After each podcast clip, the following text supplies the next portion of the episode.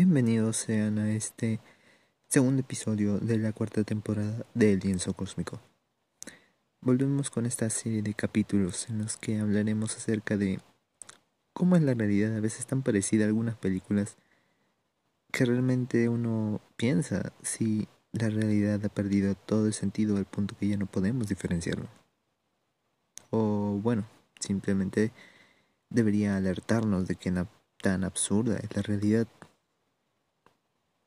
Aunque bueno, siendo francos, todos la sabemos que la realidad no tiene mucho sentido, es más bien la sociedad la que le da un sentido, para no aceptar que viven en su caos ordenado al que le llaman convivencia bajo la ley. Mm, bueno, comencemos comentando un poco de qué va todo esto. Mm, tengo una serie bueno, la temporada 3, dedicado al país de Peruquistán. Y para hacer un resumen, eh, yo lo llamo así porque, bueno, se trata de una sociedad conservadora, hipócrita y religiosa que tiene el fanatismo ante lo conservador, como algunos países musulmanes.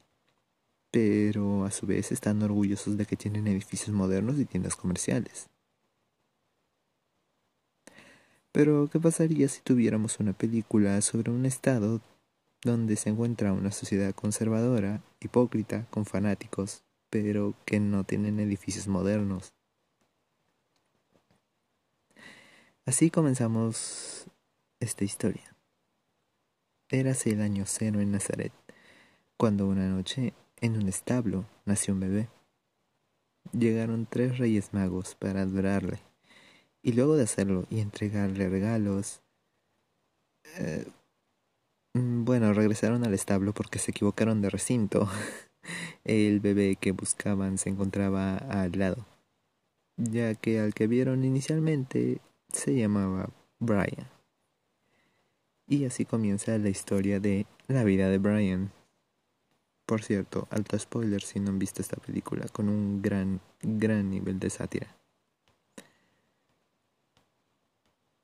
Brian de Nazaret es un hombre común, con una vida bastante común. Tiene una relación normal con su madre, una mujer que dice todo lo que piensa y vive conforme a su realidad. No busca nada extraordinario y tampoco es que desea hacerlo. Con Brian recorreremos la vida diaria de un humano bajo el yugo de los romanos, sus costumbres, su pesar y lo muy absurdo de su realidad. Comencemos en un atardecer en el 33 después de Cristo, cuando Brian y su madre se encontraban al final de una muchedumbre alrededor de un hombre que hablaba de bienaventuranzas. Pero la verdad es que era tanta la gente que terminan por no oír nada. Y bueno, luego de una pelea entre los asistentes en, al mismo nivel que ellos y básicamente por no oír nada, pues se van a un evento de apedreamiento. Y vemos cómo pasan por un puesto de piedras para comprar. Mientras notamos que la madre de Brian pues está con una barba y oculta su género para asistir a este lugar. En esta ocasión se tiene un hombre que es acusado de blasfemia por simplemente halagar la sopa de su esposa usando el nombre de su Dios. A lo que los a lo que bueno, esto podríamos llamar un absurdo. Claro que no es más absurdo que ver a la muchedumbre formada por un montón de mujeres disfrazadas de varones, quienes no pueden esperar a tirar piedras y buscan la más mínima oportunidad al punto que llegan a apedrear al oficial acusador en lugar del acusado. Claro, todo esto ante la mirada atónita de los guardias. Es un es uno de los clips más geniales de esta, de esta película y la verdad es que tiene un significado bastante más potente de lo que parece. Lo que puede ser en un inicio una crítica obvia al abuso de la protección de los símbolos religiosos, como por ejemplo los símbolos, bueno, los dibujos de Mahoma, Esto lo, lo vimos en el terrible ataque a los dibujantes franceses. Pues también es una, una manifestación acerca de cómo las mujeres tienen que meterse en el cuerpo de un hombre para tener ciertas libertades que no tendrían por ser ellas mismas. Aunque eso sea tirar piedras. En una siguiente escena vemos como Brian vende comida en un coliseo romano, mientras un acosado corre de su castigador y este no lo puede alcanzar. Es ahí donde conoce a un grupo antirromano, cuyo, bueno, no me lo diré porque honestamente me confunde demasiado, así que le llamaremos el grupo anti-gobierno A, porque es el primero que aparece. Brian habla con ellos y bueno, este grupo a su vez lo rechaza por vender comida imperialista, entre comillas. A lo que responde que pues no puede hacer nada más que eso. Y así entablan una mayor conversación. Este grupo habla acerca de cómo él no es el, como, mejor dicho, como este grupo no es el único grupo que existe, pero sí el más relevante y el más verdadero antigobierno, no como otros grupos B, C, D o E, que eran unos traidores. Si les suena algo que ocurre estos días, em, bueno, no es una broma, la verdad es que sí va a la escena. Entonces, Brian decide unírseles y el grupo A le da una tarea. La gran tarea de pintar hacia las paredes. Aunque, claro, esto formaba parte de un plan mucho mayor. Este plan mayor significaba secuestrar a la esposa de Pilatos. Pero no eran el único grupo que lo pensaba. Así que en la noche del plan, cuando este se ejecutaba, pues se encontraron a otro grupo antigobierno. Y por supuesto, en lugar de apoyarse, pues se pelearon entre sí. Mm, bueno, de nuevo, si es que se les hace muy familiar con la pelea entre quienes la más izquierda actualmente en Perukistán, es, bueno, así va la escena. El plan falla, obviamente.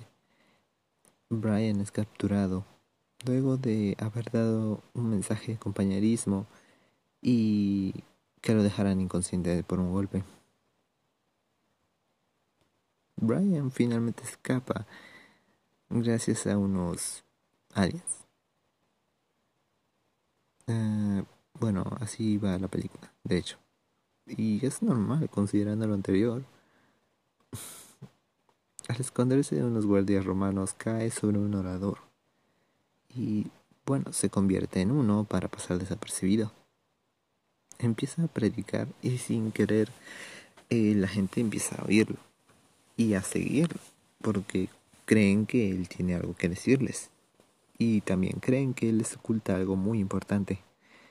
Claro, todo esto son sugestiones de ellos mismos, al punto que entran en una vorágine de pensamientos colectivos que lo llevan a pensar que es alguna que se ha iluminado. Ahora Brian no solo corre de las guardias, también tiene que correr de, lo, de la multitud. bueno, multitud que cree que es alguna clase de maestro. Brian durante todo este tiempo les, les dice que él no hace nada y que él solo está señalando hechos objetivos. Pero la multitud cree solo lo que quiere creer y nunca lo escuchan. Y mientras creen que ellos siguen alguna enseñanza, terminan castigando a alguien que simplemente les dio la contra. Eh, bueno, acá es un poco obvio que se trata de una crítica a las religiones, aunque desde un punto de vista un tanto controversial. ¿Qué pasaría si todas las creencias en sí se tratan de algún caso de histeria colectiva? Mm, estoy seguro que esto alguna vez lo conversé con un compañero, solo que no esperaba ver que alguna forma de representación. Aunque ciertamente un punto muy controversial. Volviendo a la película, la multitud sigue a Brian hasta el día siguiente, esperando que les dijeran algo. Y nuevamente Brian intenta decirles que no deberían esperar que alguien les diga qué hacer y que más bien deberían pensarlo por ellos mismos. Y la multitud solo repite lo que él dice. La crítica es un tanto obvia, así que no profundizaré más. Brian es nuevamente capturado por los soldados y para no sorpresa de nadie, pues se ve condenado a crucifixión.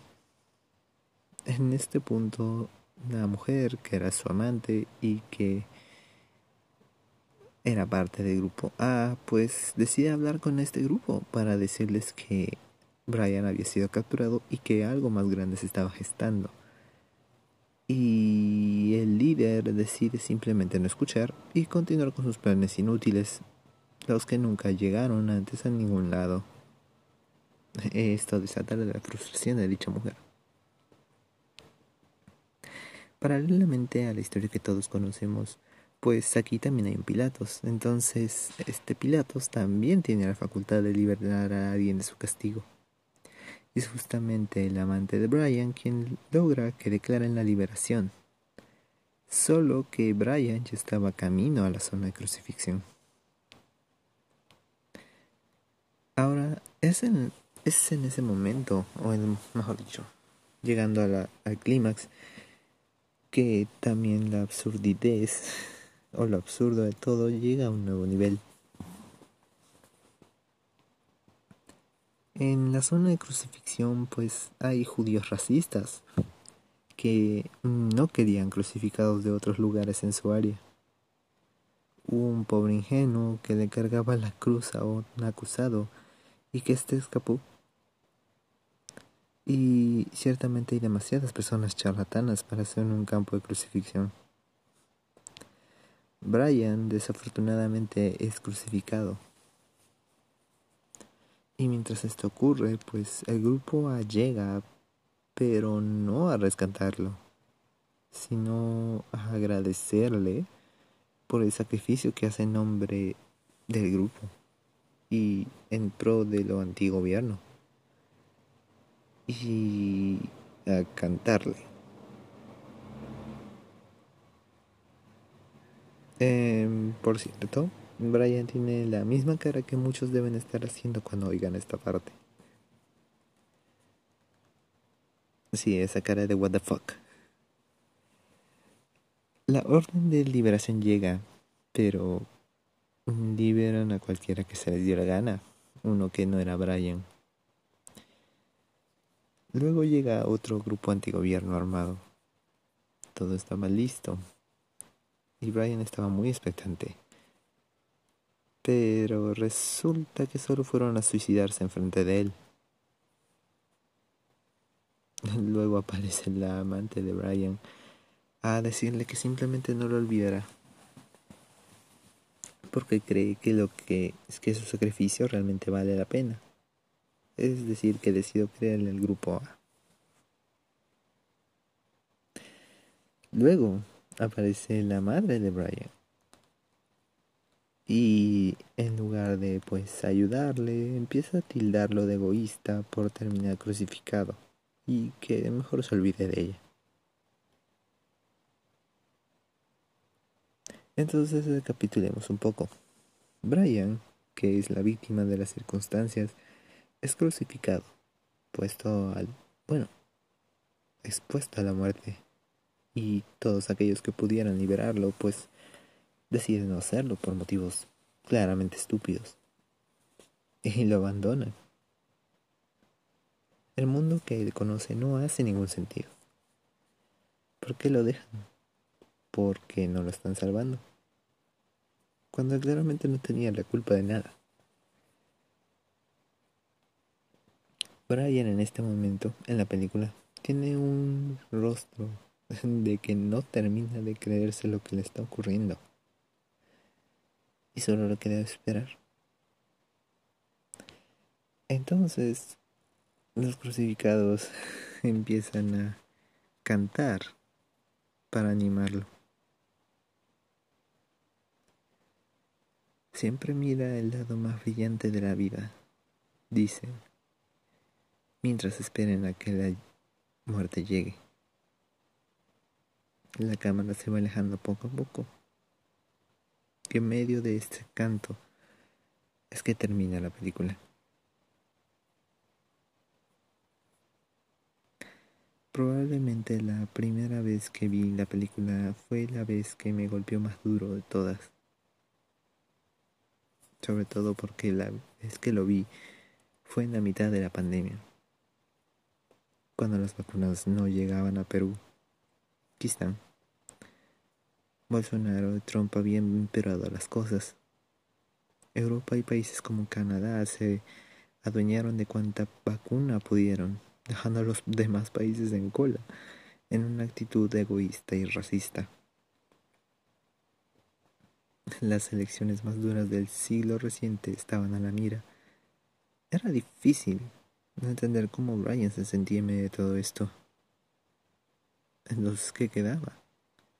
Esperar la muerte por la pandemia. El fin de la sociedad.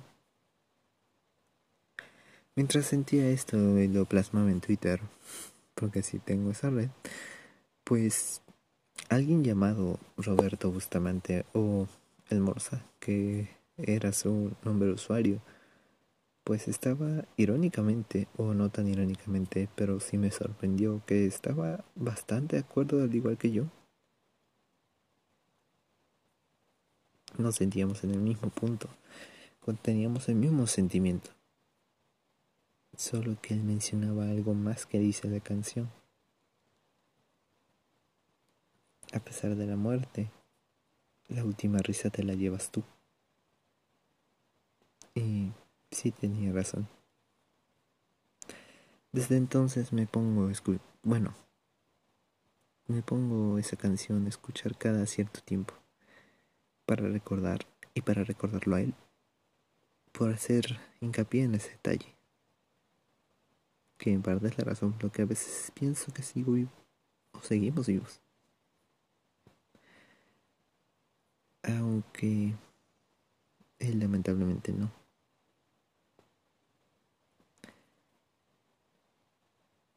Él falleció por COVID. Eso, no, mejor dicho, no nada que probablemente. Eso fue lo que me golpeó más. Yo espero que sí se haya podido llevar la última risa.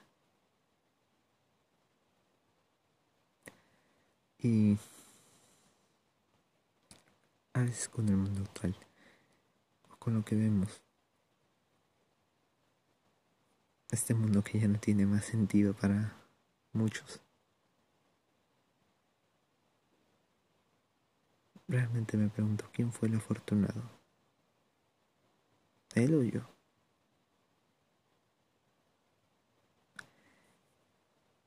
Por cierto, me disculpo de antemano porque sé que esta idea puede ser muy fuerte y que a muchos no les puede gustar estas palabras. Solo que es algo inevitable.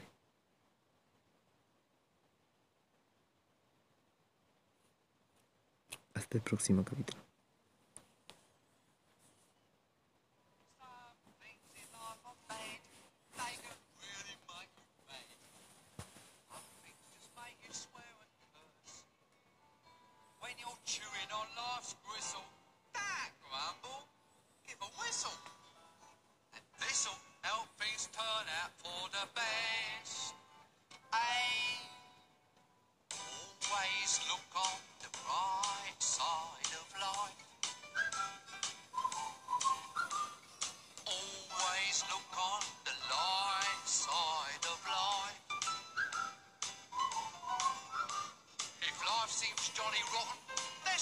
you forgot. And that's to laugh and smile and dance and sing. When you're feeling in the dumps, don't be silly chumps. Just purse your lips and whistle, that's the thing. Hey.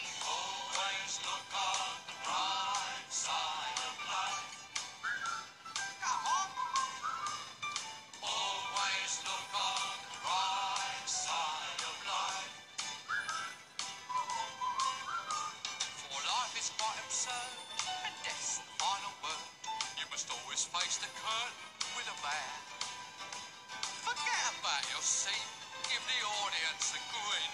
Enjoy it, it's your last chance.